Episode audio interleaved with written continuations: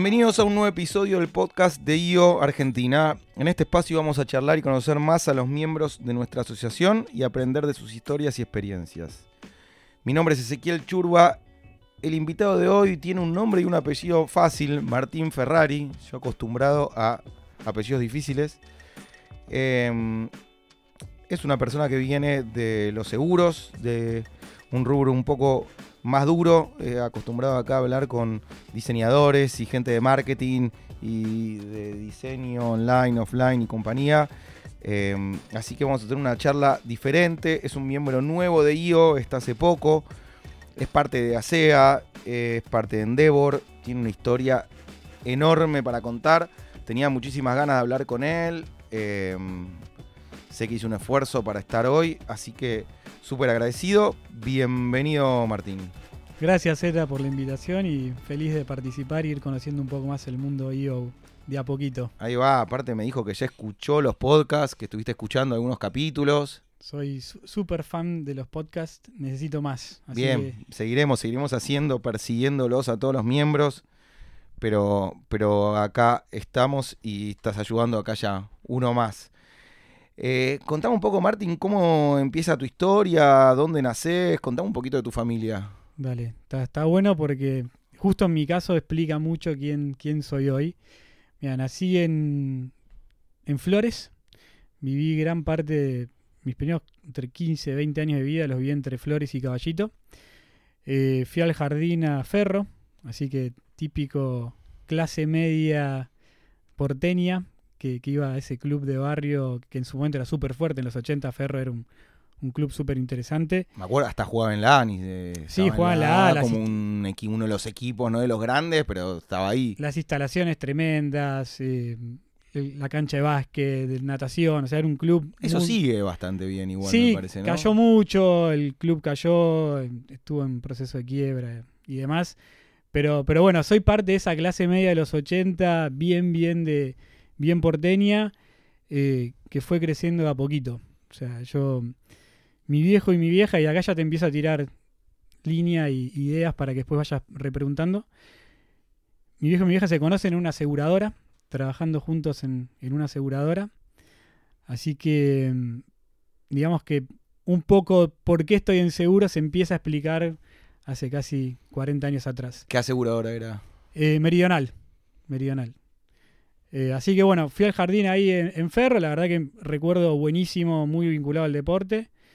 Eh, y, y, ahí empieza una parte de la historia mía que tiene que ver con, con, la educación, que es bastante divertida, porque fui a primaria, fui a primer grado a un colegio de curas y duré una semana. un colegio solo hombres. Solo hombres. Eh, tengo un recuerdo muy vago, pero lo repito siempre. El recreo tenía que estar sentado en una baldosa de 60 por 60, porque era obviamente el más chico, el de primer grado. Y, y, se ve que tenía algún tipo de carácter fuerte porque directamente le planteé a mis viejos, esto no es para mí, cambien B. Bueno, una madurez emocional, ¿no? Poder, en general, un chico se lo puede guardar y llorar y pasarla como el, como el orto en la escuela durante cinco años o siete. Vos tuviste esa madurez para encararlos y decir lo que sentías, es un montón eso. Sí, creo que son las dos cosas. Primero, poder plantearlo y segundo, que me den pelota. Eh, se ve que la estaba pasando mal, mal, mal y, y tengo esos flashes, esos recuerdos que, que no eran copados. Así que de ahí fui a, a, un colegio, a otro colegio privado en, en Flores. Como te decía, siempre viviendo entre Flores y Caballito durante mucho tiempo. La secundaria lo hice en un colegio acá cerquita, en Villa Crespo, que se llama Ecos. Es un colegio bastante abierto, liberal. Es el colegio que tuvo el accidente. El ¿no? accidente de la tragedia Famoso. Santa Fe. Sí. Estaba, eh, había un familiar de Spinetta, creo, algo así, ¿no? Porque Sí. el flaco estuvo muy presente. Colegio muy, muy vinculado a, a- Al a- arte. a, a todo el tema de arte, súper liberal, muchos hijos de músicos, distintos tipos de artistas. Eh, en mi caso fui la segunda graduación, o sea, O sea, algo como la Escuela del Sol y ese estilo. un- una onda así. eh, los dueños del colegio son los mismos dueños del, del Instituto Velasco, los que Bien. te preparan para, para ingresar a, al Nacional Buenos Aires, así O que un poco al eso. o sea, un poco esa onda Mm. eh, privado y, y súper liberal, muy abierto, Pero con, con exigencia, o sea, liberal, pero preparando a los chicos. al límite. Sí, las dos cosas siempre ahí si, si le ponías pilas, ibas bien, y si te querías ir de mambo, terminabas mal. Yo estuve de los que terminaron, o por lo menos van por la parte positiva. Es que, ¿sabes que Yo a veces me lo, me lo pregunto mucho, que es... eh, yo hasta hace poco salía con una chica que tuvo toda una enseñanza Waldorf, y la familia también, y fue de la gente más interesante que conocí en mi vida a nivel emocional y lo bien que transmitían sus sentimientos, y me pregunto mucho cómo, cómo uno tiene que elegir la, la escuela de sus hijos, porque por un lado está eso de dejar ser y dejar sentir y dejar libre que cada uno elija, y por el otro lado, sentir como padre que si no exigís desde chico un, a, un, a, una exigencia, a, un, a una preparación, a estudiar, después es, es imposible que ese chico pueda seguir derecho, arquitectura o lo que sea. Sí, a ver, en, en- en nuestro caso el colegio hacía mucho foco en la persona, Mm. mucho foco en, en el grupo. Eh, como te decía, fuimos la segunda promoción, entonces era todo bastante experimental también del lado de ellos. Conejillo de India fuiste. Sí, mucho, pero también eh, tenías mucho poder, mucha voz, o sea, planteabas muchas cosas que, se- que- que- que se implementaban, ¿no? Eh, Desde el del de cura pasaste a esto. sí, una cosa rarísima. Por, e- Extremo a la otra. por eso te contaba, no sé, de, de- de un colegio, de, no sé, del jardín deportivo vinculado como ferro, colegio de curas que duró un ratito, un colegio eh, que fui en, en Flores que ni te lo nombro porque es malísimo y, y no tengo muy buenos recuerdos, pero colegio normal, eh, a este colegio liberal que la verdad me dio mis mejores amigos. Hoy mis mejores amigos son, son del secundario, donde sí, todos terminamos graduándonos, eh, algunos emprendedores, otros haciendo carrera. eh, pero dependía mucho de uno y la base familiar que tenías, ¿no? También O me sea, hace pensar que tus viejos tampoco tenían un arraigo religioso tan grande, ¿no? porque si desde del, del colegio religioso se fueron a Lecos, no es que eh, tenían una obsesión con la religión, sino le habrá quedado cómodo, le habrá dicho a alguien, che, es un, colegio interesante y te mandaron. eh, no, a ver, arraigo a la religión no, claramente no. Tampoco un rechazo. O sea, somos su- súper abiertos en, en- en la familia.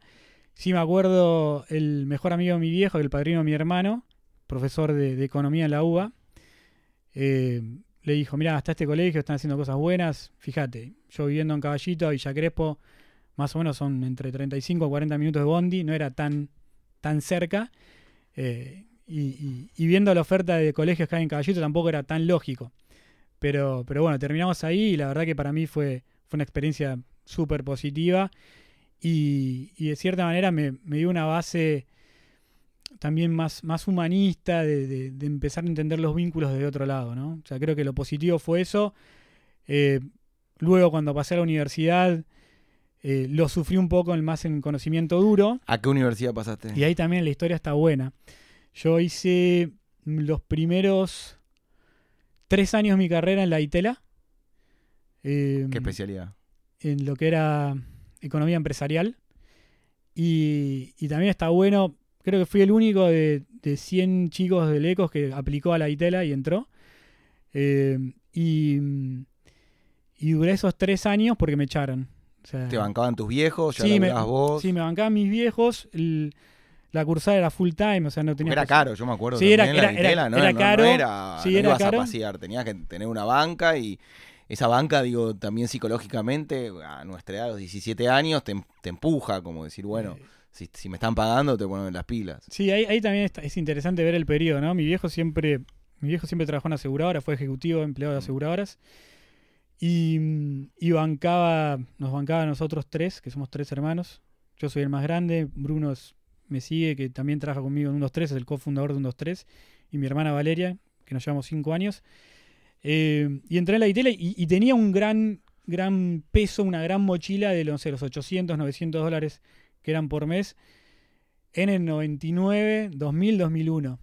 ¿no? Un momento De cambio rotundo del país. pesadísimo del país. eh, y ahí también se dio algo eh, bastante interesante que a mí me marcó mucho y por eso me gusta contarlo. A mí me echan de la universidad.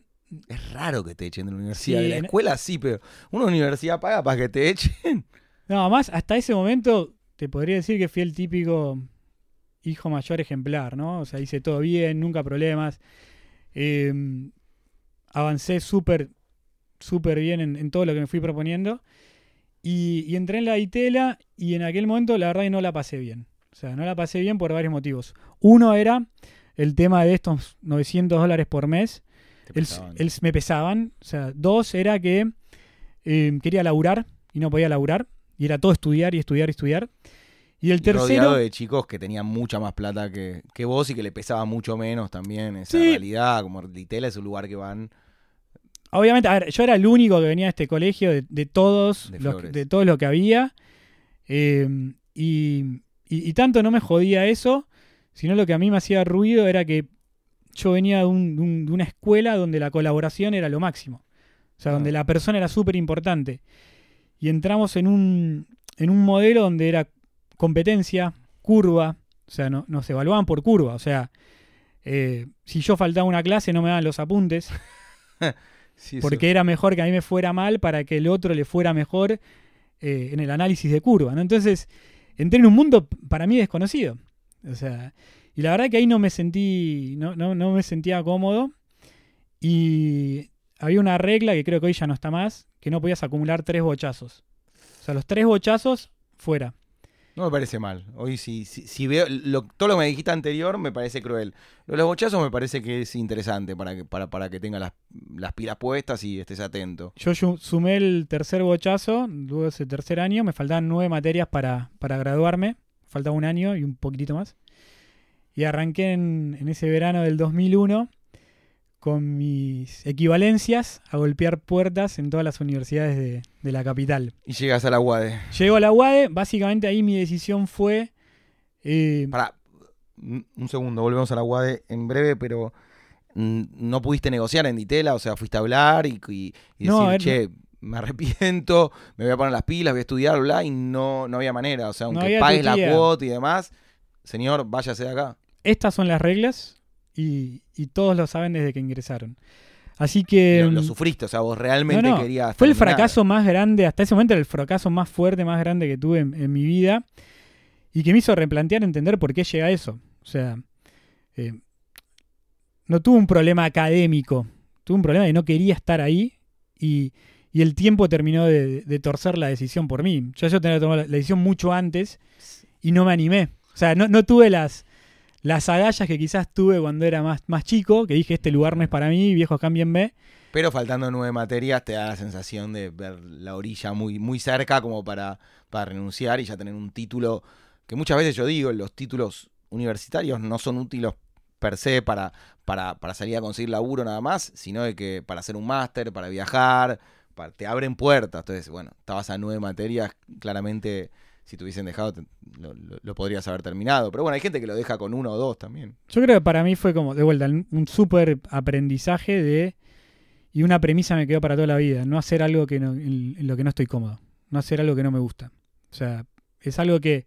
Mi aprendizaje es que tarde o temprano termina de cantar y si está en mí poder tomar la decisión de no seguir haciéndolo, eh, tomar esa decisión lo antes posible. Ese fue mi aprendizaje. Es un gran aprendizaje y un gran aprendizaje para un emprendedor.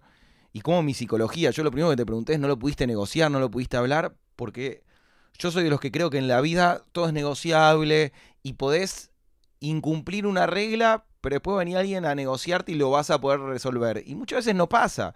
Entonces, eh, yo siempre digo que el ser humano tiene un ángel que lo ayuda y todo lo que nos tendría que salir más o menos, de alguna manera va avanzando y zafamos. Y en, en general tenemos suerte. Sí. Pero a mí me gustaría y estoy tratando, sobre todo desde que entré ahí, o de eliminar el factor suerte de mi vida. Es decir, quiero que esto me salga bien sin depender de la suerte, solo por, por una cuestión de, de- de- de resultado y de lógica de que tiene que salir bien. A lo que voy es, si con tres bochazos perdías, bueno, perdiste, hermano. Así, así es el juego.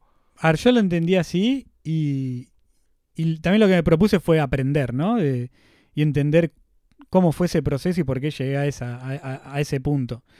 Eh, creo que es la única forma que uno tiene de, de poder lograr las cosas, ir aprendiendo. O sea, es, es parte del camino. Pero bueno, en vez de deprimirte y de, y de irte a trabajar eh, y olvidarte la- de la carrera universitaria, te fuiste a tocar puertas, le buscaste la lógica y llegaste a la UAD. Llegué a la UADE y se dieron dos cosas. Eh, ese verano logro que me acepten las materias. Básicamente mi única, mi única búsqueda es donde más materias me acepten me quedo. No tenía ninguna búsqueda de tal o cual universidad, cual, tal o cual eh, tendencia educativa. La verdad me quería recibir y punto. Y empezar a laburar. Así que me vino genial porque inmediatamente una vez que, que comencé en la UAE también empecé a trabajar y se dieron además otra cosa que también da el contexto de, de cómo pasó todo lo que me pasó, que mi viejo empieza a emprender. O sea, mi viejo ese año, en el, en el 2001, salta de su carrera corporativa y arma por primera vez eh, un emprendimiento propio, que es su propio broker de seguros. Así que la mochila era más pesada. O sea, mi viejo ya no tenía un sueldo, estaba empezando con su empresa desde cero.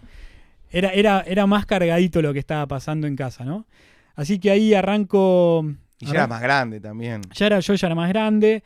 Arranco en la UAE, mi viejo estaba con su, con su broker, que lo, que lo empezó con cuatro personas más o menos. Y, y voy y le digo, che, viejo, ahora tengo tiempo. Y, y quiero empezar a trabajar. Me dice, mira, Nor, vení de, tener un garrón tremendo, dedicate a estudiar. No, no, yo quiero laburar. Eh, ¿Tenés cadete? No, no tengo cadete.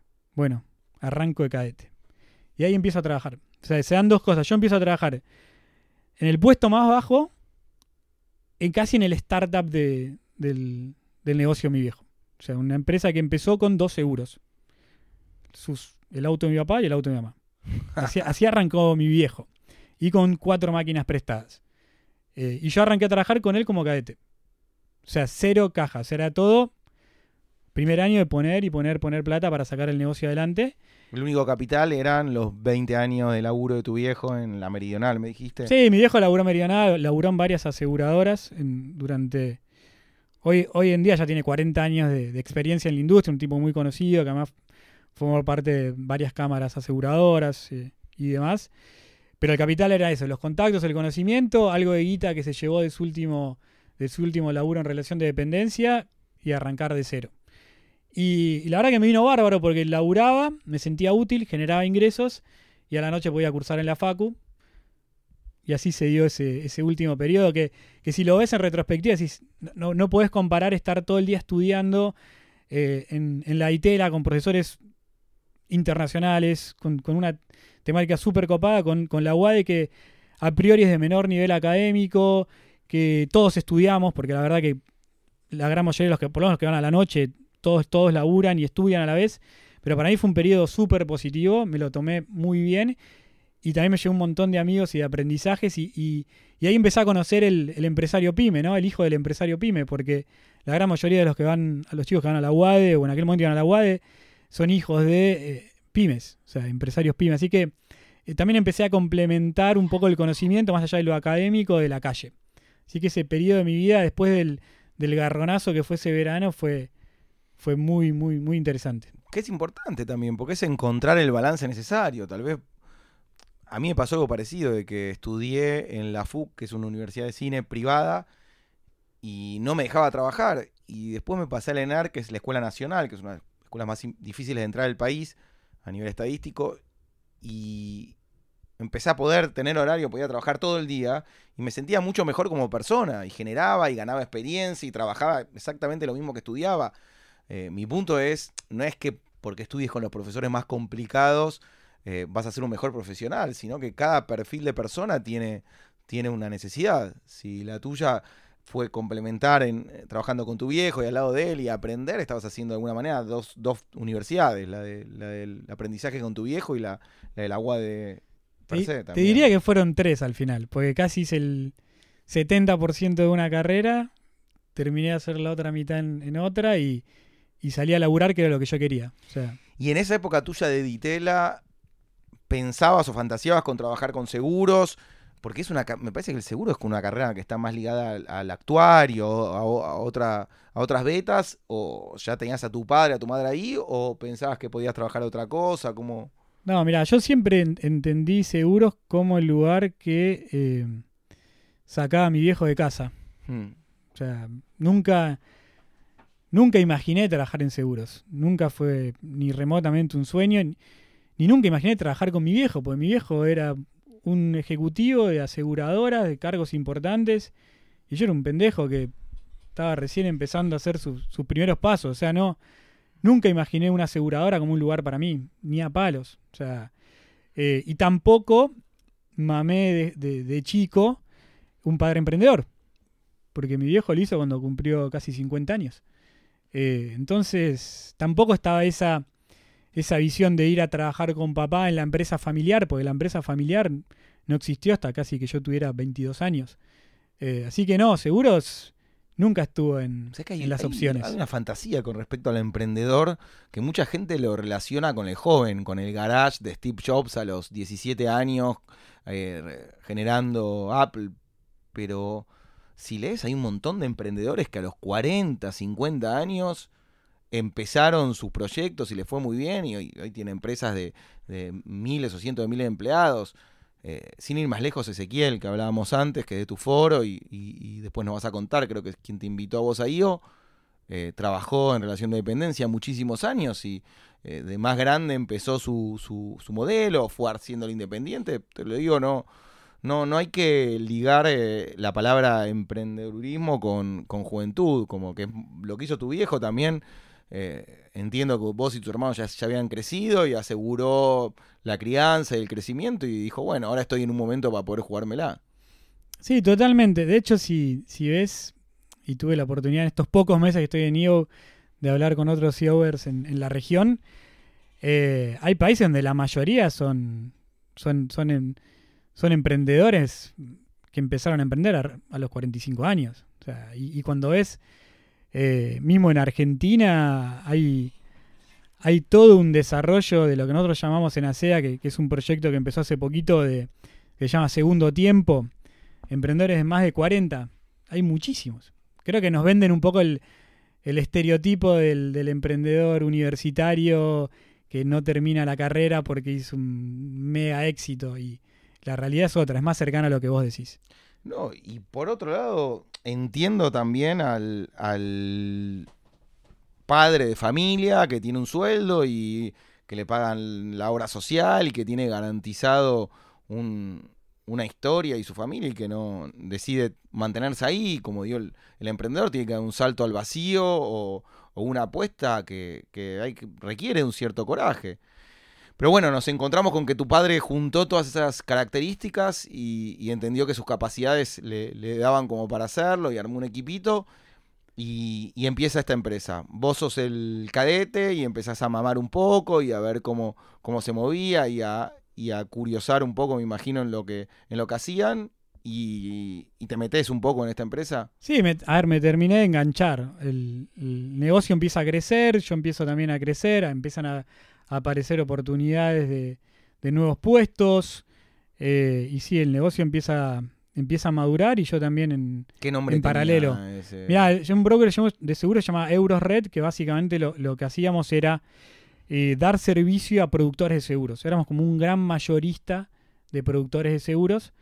Mm. Utilizando tecnología y acuerdos comerciales con aseguradoras, lo que hacíamos era ayudar al, al pequeño productor de seguros más de barrio a acceder a distintas ofertas y, productos. Es algo muy, tip, muy, muy particular de la industria, ¿no? Eh, encontró tu padre una beta donde... Mi viejo O sea, encontró la necesidad que tenían los productores, que él tal vez la había padecido como productor, y generó ese servicio. Exactamente, exactamente. Y, eso, y ese negocio empezó a crecer. Eh, en su momento llegamos a tener seis oficinas en capital, fuera de capital una red de más de 500 productores de seguros en, todo el país. Bueno, bien, tu viejo. No, la verdad que la, remamos, porque me siento parte de esa etapa, aunque me sumé un seis meses después. Eh, la verdad que, fue muy bien, yo me copé, pero empezó a aparecer algo que era ganas de, cambiar. O sea, yo empezábamos a ver que había otra forma de llegarle a los clientes, eh, entendiendo ¿no? las dos partes del negocio, porque nosotros al final del día trabajamos mucho con las aseguradoras y trabajamos mucho con la distribución, con los productores. ¿De qué año estamos hablando que empieza esta, esta inquietud? Mira, la inquietud yo la registro más o menos entre el 2006 y 2007, de empezar a ver que había muchas cosas que seguían siendo muy manuales, llenas de papeles. Y donde Internet empezaba a ser un poquito más ágil, más accesible. Sí, pero no se usa, no, no se usa, no se usaba en la industria. Me acuerdo siempre, lo más importante en la oficina era tener rollo de fax. Sí. O sea, era, era más importante que tener internet, porque las coberturas te llegaban por fax. Y vos las coberturas las pasabas a las aseguradoras por fax. No te podías quedar sin rollo de fax. O sea, me acuerdo que teníamos un, un placar gigante con 100 rollos de fax, porque no podíamos perder eh, ninguna llamada con esa información. Eh, la verdad que era muy incipiente, las aseguradoras empezaban a armar plataformas tecnológicas, muy poco enfocado en el cliente. Y ahí empezamos con mi hermano, y acá capítulo aparte, mi hermano Bruno es el, el tecnológico de la el familia. del medio. Mi hermano del medio, Bruno, él de los 15 años trabaja en distintos proyectos de internet. Eh, Un nerd, básicamente. sí, no creo que le gustaría llamarse Nah, así, pero, En el buen sentido, digo. pero en buen La sentido. mayoría de los, de los miembros de IOS somos un poco nerds, si no, no, no, no llegas acá. Eh, así que, que- empecé a hablar con Bruno, que para todo esto Bruno es tipo que no, no quería ni pisar la oficina. Imagínate llegar a un lugar donde había eh, gente todo el día hablando, tomando café en reuniones, pues básicamente seguros es un negocio de confianza, y después papeles por todos lados. O sea, e- es- esa es una oficina tradicional de seguros. Pues además no, no vendemos nada, no hay nada tangible. Es puramente confianza y un- y no sé, y una hojita, varias hojitas eh, en un cuadernillo. Así que Bruno nunca pisó la oficina, siempre seguro le pareció un embole, como te debe parecer a vos, o como a cualquiera que lo ve de afuera. Eh, y empezamos a hablar qué era lo que podíamos hacer usando su conocimiento, tecnología y el conocimiento que teníamos nosotros de, de la industria más dura y cómo empezar a cambiar. Vos, o sea, registraste que tarde o temprano iba a quedar obsoleto esta manera de trabajar y el sistema y que era, era importante prepararse para el futuro. Ah, lo, lo que nosotros veíamos es que no tenía sentido seguir perdiendo entre una hora y una hora y media de tu vida para comprar un seguro que al final del día vos no tenías mucha idea que estabas comprando y lo único que estabas haciendo era confiar a la persona que tenías enfrente. Eh, un proceso eh, ineficiente, ¿no? Es un proceso que, que, que- distaba mucho de quizás eh, lo que es hoy o, o- o cómo son los negocios hoy en día, ¿no? Donde hay muchísima información puesta de cara al cliente. La industria del seguro tradicionalmente es una industria que, que no se ve transparente, que tiene letra chica, que tiene tecnicismos. Eh, todo eso es lo que nosotros veíamos que no, no iba a poder perdurar en el tiempo. Claro, y, para eso, de alguna manera, tenías que salir de una zona de confort, porque eh, si bien el fax y, y todo este sistema eh, no, no era lo más cómodo, funcionaba y te venía resultando, me decís que venían creciendo, ya tenían seis oficinas, tenían personal, pero bueno, vos querías sacar a la empresa esa zona y, y explorar nuevos caminos. Sí, yo, yo lo que sentía más, más allá de la empresa era un, un desafío personal. Si, si miro para atrás, eh, aquella época estaba, estaba muy buena desde, desde el punto de vista que tenía muchísimo tiempo libre. eh, de vuelta. eh, Ah, sí, tenías tiempo, me, me hubiese Y- imaginado que tenías un minuto libre. No, no, en aquel. Y pensá que es un negocio de relaciones el seguro, de confianza. Yo tenía tiempo para jugar al golf dos, tres veces a la semana. Era parte de mi laburo, era ir y estar cinco o seis horas jugando al golf, haciendo relaciones. Eh, O sea, conocía gente como en IO que tenían empresas y vos querías hacer una oferta para llevarte su... su... y así era con los clientes, y así era con las aseguradoras. La verdad que, que tenía muchísimo tiempo libre, pero había algo que, que, que no se terminaba de. Tenía un bichito que no se terminaba de explotar, de desarrollar, y tenía, y tenía hambre de crecimiento, ¿no? Eso era lo que, lo, lo- lo que sentía en aquel momento, que, que lo miro en retrospectiva y no lo cambio. Hoy laburo 200.000 horas por día, pero no cambio esos días de, de golf. La verdad que me, me siento mucho más completo hoy que en aquel momento. Ok, pero bueno, era parte de tu trabajo y se entendía que era la manera de, de conseguir nuevas cuentas o de generar nuevos contactos. Exacto. Así que, siguiendo un poco más en, en la línea de tiempo, en el, en el 2008 registramos la marca con mi hermano, Eh, Un, dos, yo tres, conozco la marca, ahí está, eso sí. que, que es eh, que vendría a ser uno de los uno de los hitos que podemos revisar en el tiempo, ¿no? Para atrás y decir, bueno, a ver, ¿cuándo fue que esta idea empezó a tomar forma? Fue en el 2008, cuando registramos la marca. Teníamos un pequeño plan de negocio que, que durmió en un cajón por dos años, más o menos. Y en el 2010, principio del 2010, dijimos, es el momento, vamos a reflotar este proyecto. La idea de ustedes era mostrar a la gente que sacar un seguro era mucho más simple de lo que, de lo que se presentaba en ese momento para la sociedad, que, que era completar formularios y pasarse días y... La idea básica era utilizar Internet para hacer del proceso de contratación y selección de- y elección de un seguro algo simple y, y transparente. De hecho, el nombre, que no tiene una gran inventiva, básicamente, un, dos, tres seguros son tres pasos. Y, y eso fue aquella idea que tuvimos hace ya más de Que 10 para ese años. momento era re- revolucionario, porque eh, los años que me decís, todavía ni Mercado Libre tenía tres pasos para comprar. O sea, todo era bastante más torpe. Sí, a ver, el, el concepto estaba, después había que llevarlo a, a la realidad. Así que, que arrancamos ese 2010 diciendo este proyecto lo llevamos adelante. Armamos todo el plan de negocios, eh, se lo presentamos a nuestro inversor Ángel, que fue, que fue nuestro viejo. Y, y ahí tuvimos el, el primer ok. Él no era parte del proyecto, o sea, esto era aparte del proyecto que él tenía, que trabajaba para, para los productores, el de ustedes iba a ir directo al público y era paralelo. Nosotros fuimos y presentamos esto desde el primer día como una empresa separada, con oficinas separadas, cultura totalmente distinta. eh, y de hecho, en cierta manera, competía también, ¿no? Porque le íbamos a salir a competir a los clientes del, del negocio tradicional, del Pero negocio tenías, viejo. entonces, aparte de empezar una empresa que competía, tenías que irte vos de la empresa, tenías que renunciar a un puesto que tenías en la empresa de tu viejo. Mira, en un principio hice las dos cosas a la vez. Trabajaba en el negocio familiar hasta las 6 y después trabajaba en un 2-3 físicamente hasta las 9 y en mi casa hasta las 11, hasta las 11, 12. Eh, pero digamos que, que por un tiempo se llevó en paralelo hasta que un 2-3 tuvo un impacto tan fuerte que, tuve que avisar que me iba. Eh, pero, pero al principio llevamos las dos cosas en paralelo. Me acuerdo, teníamos las oficinas del negocio tradicional en San Martín y Lavalle. Y un 2-3 teníamos las oficinas en Uruguay y Lavalle, en tribunales. Así que iba y venía a veces caminando, a veces en el, en el SubTV. Eh, te diría que casi todo el tiempo. Eh, ese fue el, fue el arranque. Así que, principio de 2010, armamos el plan de negocios. Nuestro viejo nos dio el ok, conseguimos algo de guita de su parte. Eh, y empezó una parte muy interesante que fue convencer a las aseguradoras que nos permitan poner sus precios y sus productos en Online. Internet, online al público. De vuelta, hasta ese momento la pantalla la veía el que sabía y el cliente escuchaba.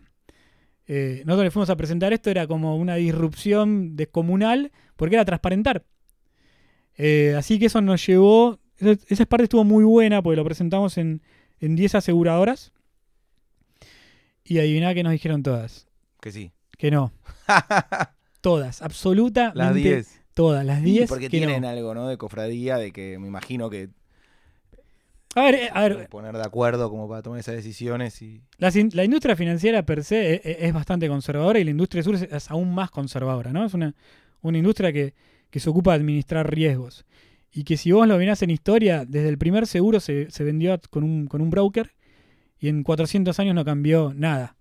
Eh, entonces, su, su, su visión era de por qué, para qué, y si de última funciona, los únicos que van a contratar son la gente joven que no encuentra ningún lugar donde tomar el seguro y que corre picadas y toma a la noche. Esa era su visión del cliente de que es el- Internet. el, el peor, el, el último que querés asegurar. Exacto. Así que fueron ocho meses muy divertidos porque nosotros, a pesar que no- todos nos decían que no, avanzábamos con el proyecto. O sea, avanzamos con el armado de equipo, con la plataforma tecnológica, con la campaña de, de- marketing digital. Nosotros íbamos avanzando y no teníamos el ok de las aseguradoras. Que es otra de las características de un emprendedor, ¿no? Eh, la resistencia a, a la frustración, porque si vos después del tercero o cuarto hubiese dicho a tu hermano Bruno, ¿sabes qué? Esto no va a funcionar, claramente hay una pata del negocio que no nos va a acompañar, vuelvo a laburar con el viejo, vos andás a trabajar a un cibercafé, eh, nada, no estarías hoy donde estás. Entonces digo, hay esa resistencia de saber cuando vos tenés un presentimiento y un proyecto y sabés que estás en lo correcto, insistir y seguir porque eh, tenés una visión de dónde querés llegar.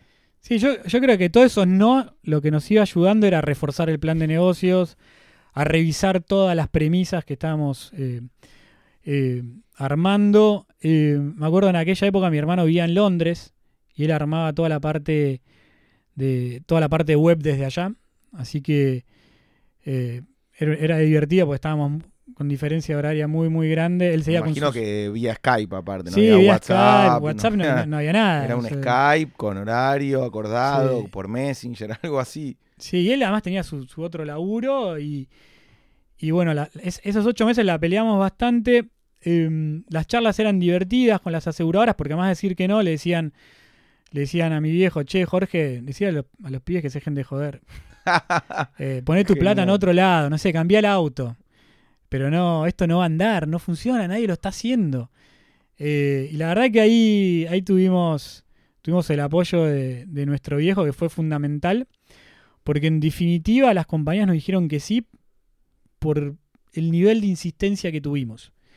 Eh, no hubo ninguna que haya dicho, creo en el proyecto, esto tiene alguna posibilidad de andar. Básicamente fue, bueno, me rompieron tanto, tomen, acá está el producto, acá están los precios, eh, en, un mes se van a aburrir, no va a andar. Pero está buenísimo también, es un, gran aprendizaje.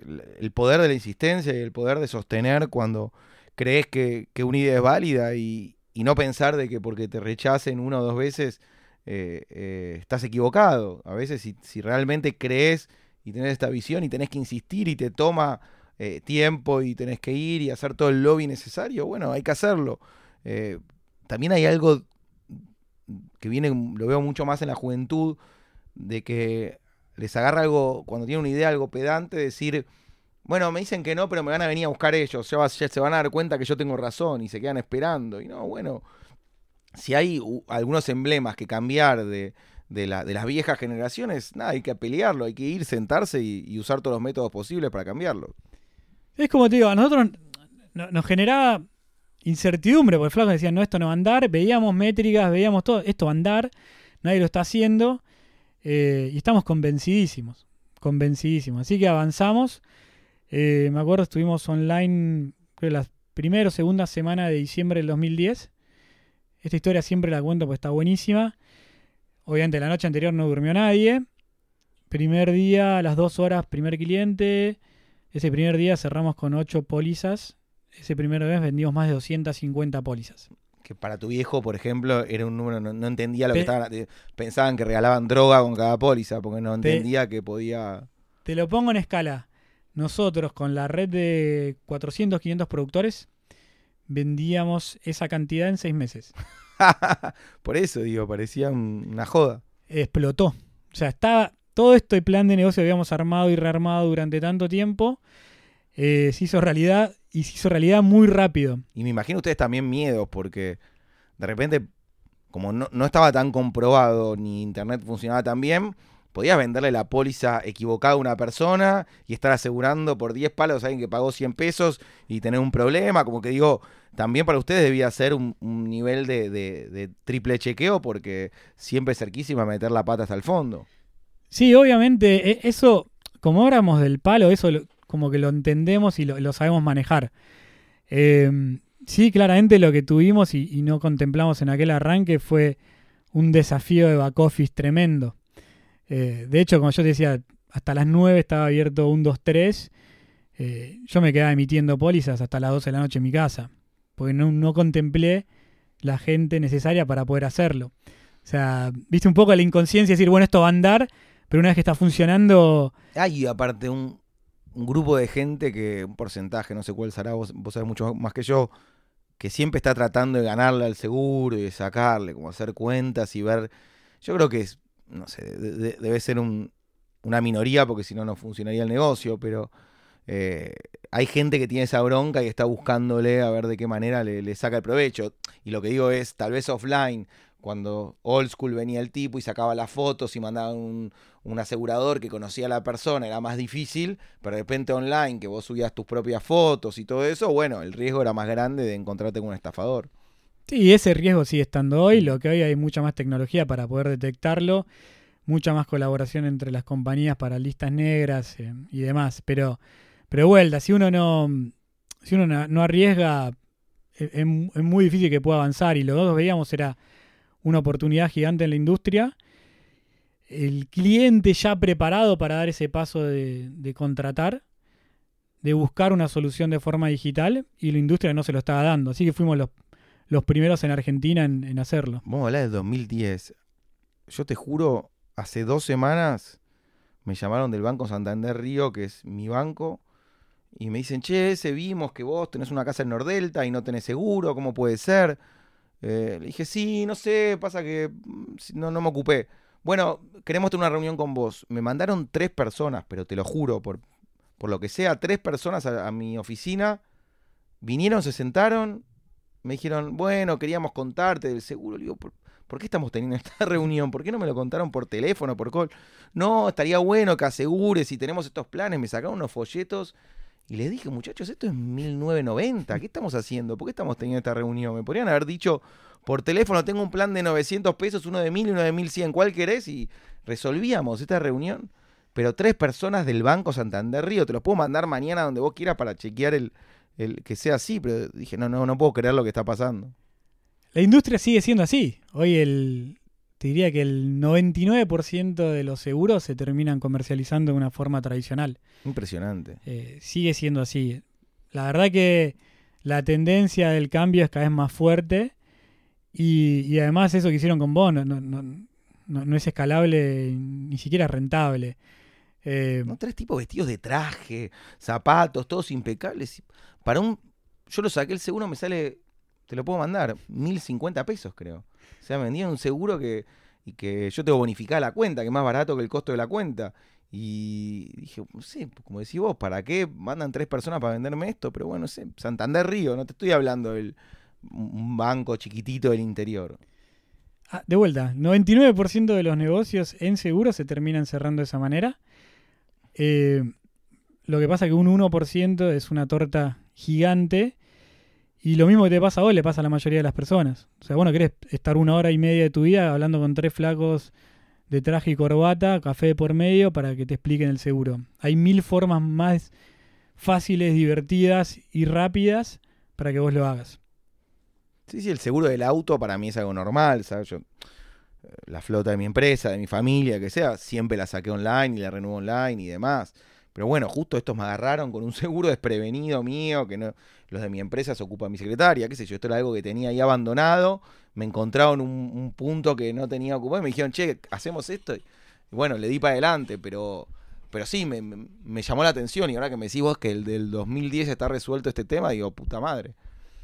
Es un camino que están dando, a ver, eh, hoy, hoy en día más, más lo que son del, del mundo fintech. Eh, cada vez se escucha más lo que es InsurTech, que, que, es el segmento en el que estamos nosotros y, y, es cada vez más, más relevante, pero todavía estamos, dirías, seguro siempre está entre 5 y 10 años atrás que la banca, que estamos entre 5 y 10 años atrás que cualquier servicio financiero, así que la innovación recién está empezando a llegar. Es que creo que también se separa en dos la línea.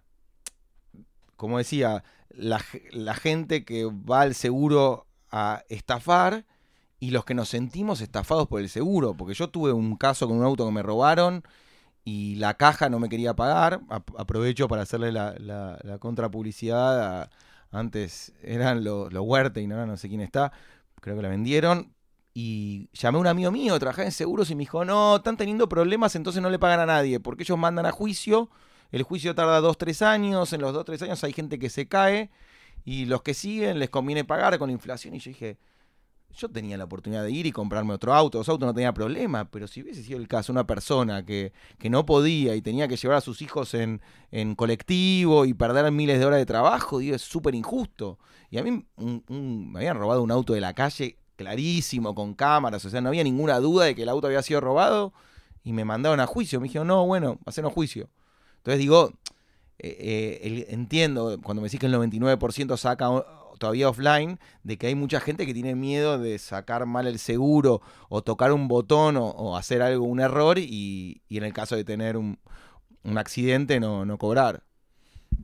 Es, totalmente entendible y, a ver, eh, claramente las, las nuevas empresas de seguros como la nuestra tiene una visión sobre el cliente totalmente distinta al histórico, ¿no? O sea, nosotros no podemos hablar de ser una empresa moderna si no ponemos al cliente en el centro, si no le damos respuestas, si no estamos al, al momento del siniestro. O sea, nosotros hoy, por ejemplo, no solamente te asesoramos y te ayudamos a, a que consigas el mejor, la mejor póliza para tu auto, para tu moto o, o, el seguro de vida, que es otro de los productos que vendemos, sino que también estamos en el 100% de los, de los problemas. O el momento del siniestro hablas con nosotros, lo resolvés con nosotros. Vos no hablás con la aseguradora. O sea, nos tenés a nosotros en el medio para forzar la solución y la resolución. Eso es un montón, porque mm, hablar con la aseguradora es complicadísimo. Te atiende por teléfono un chico de 16 años que eh, no tiene ningún tipo de solidaridad por el momento que estás pasando. A mí me pasó una vez que me robaron en un local con arma, había una empleada mía embarazada, tuvo un quilombo bastante grande y eh, sí, la compañía tuvo cero solidaridad con el problema. Como tener a alguien que, que tenga un poco más de criterio sería un montón. No solamente criterio, sino que tenés que entender que, que nuestro laburo es ese y que nosotros tenemos que hacer que las compañías paguen. Y que paguen bien y que paguen en forma. Eh, y a la vez hay, hay otra parte de nuestro negocio que es poder hacer de ese proceso que llamar por teléfono, engorroso y demás, poder hacerlo lo más fácil posible. Hoy, por ejemplo, si vos tenés un siniestro y, sos cliente de un 23 seguro y tenés la app, la denuncia de siniestro la comenzás dentro de la app con un paso a paso y te digo, saca, si hay daño, sacá fotos acá, geolocalizá dónde fue el siniestro y en vez de llenar un formulario que nadie sa- sabe llenar, que no sé si alguna vez te tocó llenar un formulario, un choque dibujando de dónde venía el auto, Sí, sí, sí. tipo del primaria, Un croquis. un croquis, eh, lo haces con un mensaje de audio, con un mensaje de voz dentro de la aplicación y ahí empieza la denuncia de siniestro. O sea, ese es nuestro laburo, simplificar tanto la contratación como cualquier punto de relacionamiento que vos tengas con tu seguro. Yo de la caja me fui para Sancor Seguros. Pasé todo ahí, que tengo un, un primo que trabaja y empezó a asesorarme. Y me encontré con una empresa, no sé si vos seguramente tenés relación con el Sancor, como mucho más humana. Gente eh, con, con identidad de, de la empresa, todos son de Santa Fe, creo, ¿no? Mm, Ellos, Sunchales. sí, como muy honestos y muy, muy como que tenían puesta la camiseta. Me, me generó otra, otra vibra de las, de las aseguradoras anteriores. Mira, nosotros trabajamos con Sancor eh, y también ahí en parte de la decisión nuestra es que las aseguradoras con las que trabajamos cumplan con los valores que tenemos como compañía eh, y que cumplan con la, con la necesidad de pago que tienen los clientes. Así que nosotros curamos las compañías con las que estamos, no trabajamos con Y todas las compañías. funciona, estoy Y. Sancor es una con las que trabajamos súper bien. Bien, bien, bien. Sí, justamente el- toda la mala energía que había sentido de la caja, lo contrario me pasó con Sancor. Sentí como gente más humana, que le preocupaba a la empresa, que defendía a Sancor, pero que se preocupaba. La app funciona bien. No sé, me, me, me, me resultó, me resultó más, más ameno, me sentí un poco más cómodo. Igual vamos ya 45 minutos de charla y, y tengo un mareo bárbaro de dónde empezamos en, eh, en el Ecos y de repente ap- aparecimos hablando de seguros y me salteé varios pasos de, de tu currículum que quería hablar. A mí me aparece acá en el 2006 Superintendencia de Seguro de la Nación. Sí, a ver, básicamente soy productor de seguro, yo tengo matrícula, hice... Esa parte no la contaste tampoco. No, a ver, hice la escuelita que hay que hacer para poder operar en, O sea, en una la vez que industria. terminaste WADE, hiciste... Sí, hi- hice el curso de productor, yo soy productor, O sea, matriculado. eso no lo sabe nadie. que dura un año, que es un curso... Sí, más o menos un año em, presencial, que más que nada lo que haces es aprender la ley. O sea, yo sé la ley, de- la- hay tres leyes que, que- que regulan la actividad y yo sé la ley. Pero vos tenés que tener un título universitario y después con ese título universitario podés eh, recibirte de... o- o Con no, un título secundario Ya podés. podés aplicar y ser productor de seguros matriculado. Em, en Argentina hay alrededor de más, un poquito más de 30.000 productores de seguros matriculados. Bien. Básicamente lo que hice fue cumplir con la normativa. Eh, ¿Esto una vez, uno, dos, tres, o cuando estabas hace... no, pre, pre 1, 2, 3 fue cuando estabas de 2006. cadete con tu padre? y Sí, todo ya, eso? por suerte ya no era más cadete, porque me acuerdo que cadeteaba en el 2001-2002 y me volaban los petardos por, por la Valle Florida. Eh, pero, pero sí, ya cuando empecé a Con, su- crecer, con suerte petardo, vale, Sí. goma podían ser. sí, cuando empecé a, empezó a crecer el negocio y también empecé a crecer yo un poco dentro de la organización, parte de mi formación fue adquirir el conocimiento de lo que es lo que son las leyes que regulan la actividad de seguros. Te recibís, entonces haces el curso de, de productor y lo de la superintendencia que tiene que ver. Te lo da la superintendencia. Ah, seguros es una actividad regulada Bien. por la superintendencia de seguros. Claro, algo que tampoco nadie lo sabe. Eh, bueno, por lo menos eh, los que no estamos en seguros. Entonces, eh, haces el curso de productor en la superintendencia y después también me aparece mucho más adelante eh, Columbia University, que también hiciste un curso. Ahí, ahí, ahí ponemos así, aceleramos en el tiempo. Eh, con un 2-3 empieza toda una etapa muy, muy distinta de, de desarrollo nuestro. Empezamos a emprender por primera vez el emprendimiento propio. Eh, la verdad que tuvimos los primeros siete años de la compañía, yo creo los primeros cinco años de la compañía estuvimos muy enfocados en un 2-3. Eh, no, no éramos parte del mundo emprendedor. O sea, eh, hicimos algo que, que habitualmente en el B2C no se hace, que es no levantamos capital. Nosotros fuimos creciendo haciendo bootstrapping con la propia caja del negocio. Crecimiento orgánico. Crecimiento orgánico puro, dándole servicio a los clientes, agregándoles valor, eh, siendo muy eficientes y fuimos creciendo el negocio. Y la verdad que ahí empezaron a aparecer desafíos de crecimiento, empezaron a aparecer eh, oportunidades y necesidades de empezar a formarnos.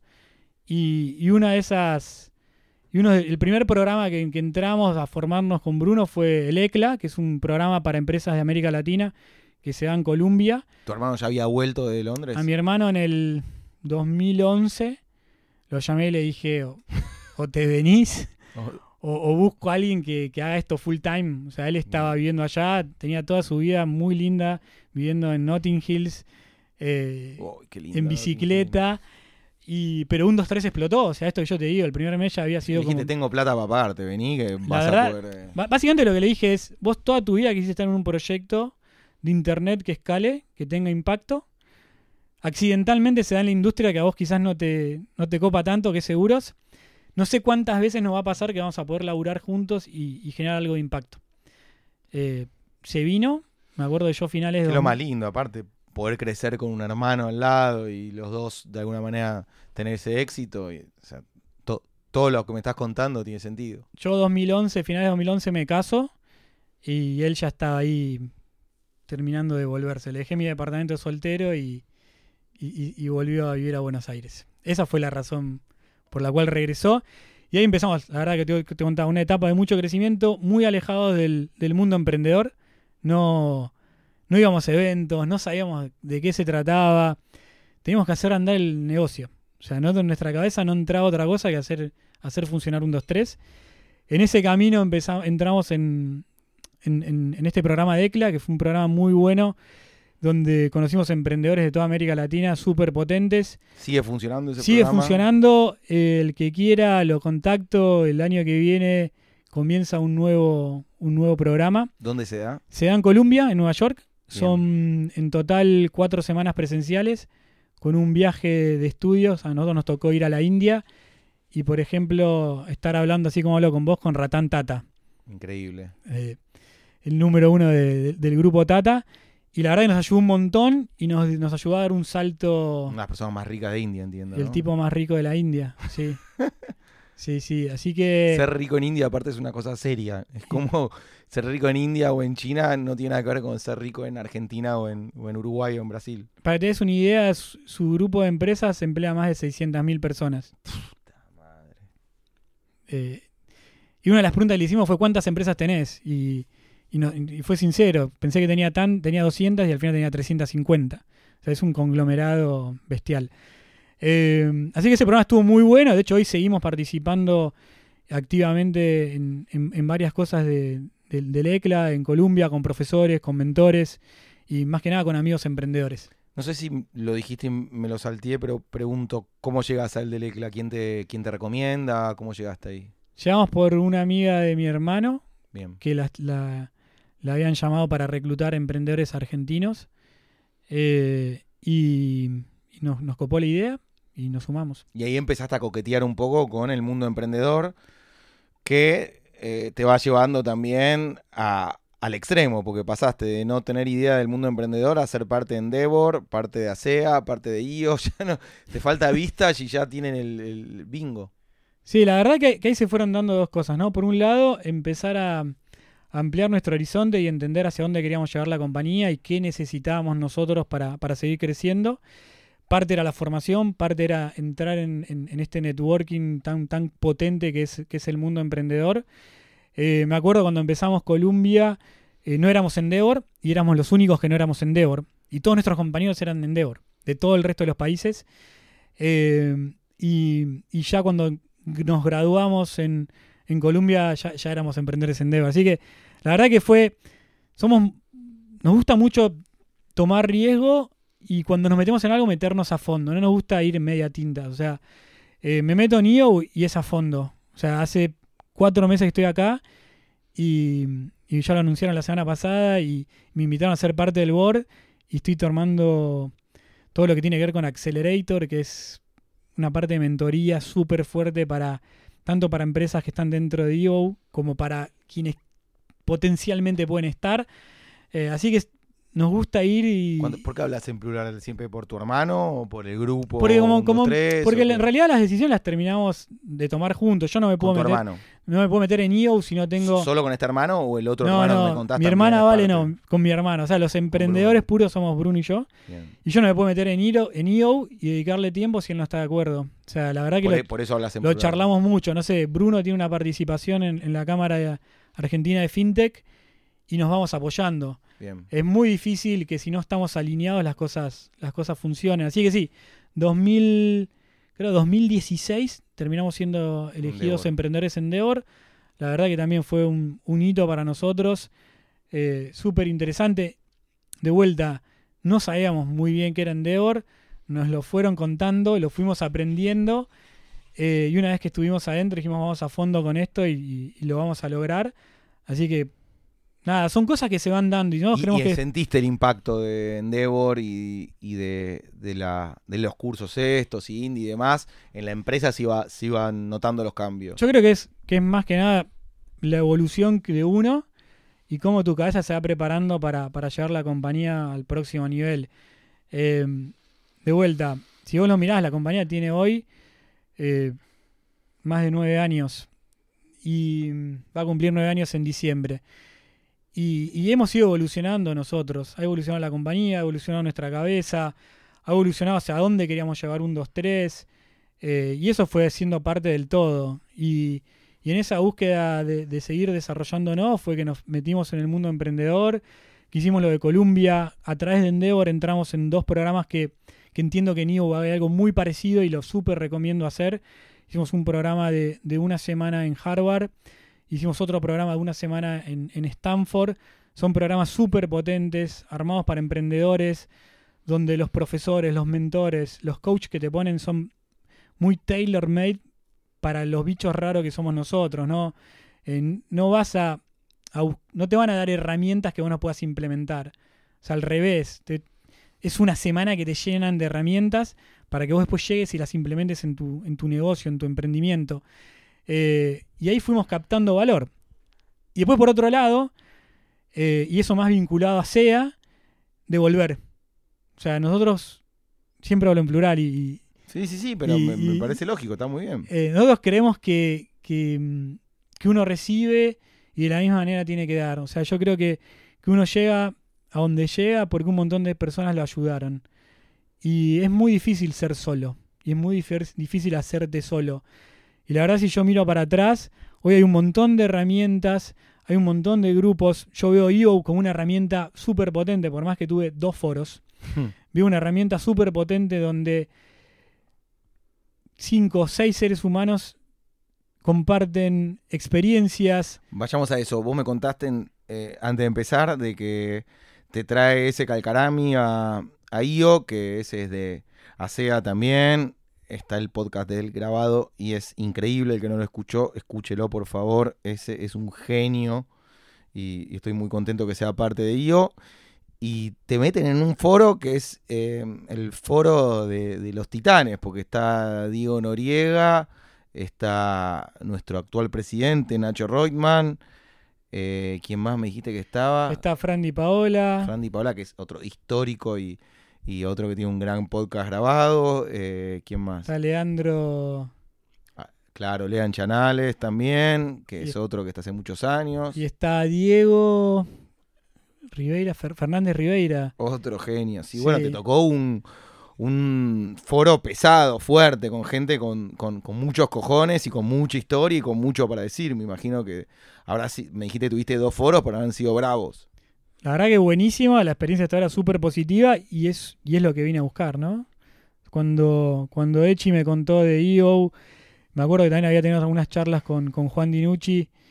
Eh, y un poco eso, ¿no? La parte más, más del emprendedor, más humana, de que hay muchas cosas que con tus amigos no te entienden. O sea, si yo, yo hablo con mis amigos y te cuento un poco más de un 2-3, hoy somos 150 personas en un 2-3. Mis amigos me dicen que estoy totalmente loco. estoy de acuerdo con tus amigos. o sea, y, si miro un año atrás éramos 60. Así que eh, hay muchas cosas que, que IO te puede dar que, hay otros, que otros lugares no la puedes encontrar. Y, de vuelta, yo creo que hay mucho que le puedo aportar a muchísimos emprendedores y del lado sea potenciándonos como emprendedores podemos lograr muchas más cosas que solos. Tenemos que ir cerrando, Martín, ya vamos una hora. Eh, para todos los que escuchan el podcast, eh, Martín es una persona fantástica. Yo tenía muchas ganas de hablar con él. Su historia es como un, cuento, un cuento fantástico y es una persona humilde que tuvo todo este recorrido y te lo cuenta con una naturalidad tremenda y me hizo sentir de que, es posible, de que es mucho eh, más factible hacer un curso en Harvard, en Stanford, o, todo el progreso que él tuvo, que a veces lo vemos como algo imposible por tiempo, por plata, por fuerza, por capacidad. Y, aquí lo tienen a él, que es una persona que, se, que se hizo él mismo eh, a base de esfuerzo, de dedicación, y descubrió una necesidad en el mercado. Y, y nada, con honestidad y laburo lo logró. Eh, recomiendo a todos los que quieran juntarse con Martín Ferrari, hablar de temas seguros. Es una persona mega honesta, los va a ayudar, los va a ayudar si, si necesitan para los seguros propios. Yo ya lo hice y me solucionó un montón de cosas. Si quieren por los seguros propios, eh, no te va a vender él, te puede recomendar o asesorar honestamente y es importante, puede ahorrarnos problemas del futuro. Em, te agradezco mucho por venir, Martín. Sé que sos un tipo súper ocupado y que encima hoy no te sentías del todo bien. Y viniste como un caballero y cumpliste con tu palabra. Ah, bueno, gracias por tus palabras. Eh, encantado de seguir conociendo más del, mundo IO. Eh, y bueno, le recomiendo a todos los que están escuchando y que todavía nos animaron a venir que lo hagan, porque la verdad que es súper potente. Te, lo dije al principio, soy un fan de, tus podcasts, escucho todos y, y creo que es súper necesario para, para todos nosotros seguir conociéndonos aún más. Me encantó y creo que, este capítulo que hicimos juntos es importante que la gente lo escuche porque mi, visión y, y, mi intención cuando empecé esto era inspirar a la gente a hacer y yo creo que vos ni te das cuenta de todo lo que contaste y todo lo que hablaste acá, pero a mí personalmente me inspiró y me dio ganas de hacer muchísimas cosas y yo espero eso, de que alguien lo escuche y si una sola persona en el mundo te escucha a vos y dice, ¿sabes qué? Voy a ir a ir a hacer un curso o voy a ir a Endeavor o voy a ir a IO o a SEA o a donde sea, si va a mover el culo del sillón o de la cama para hacer y moverse y, y entre unos años agradecer tus palabras, ya para eso para mí es un montón y, y con tu humildad nos diste una experiencia y una motivación gigante, Martín, así que muchas gracias. Muchas gracias.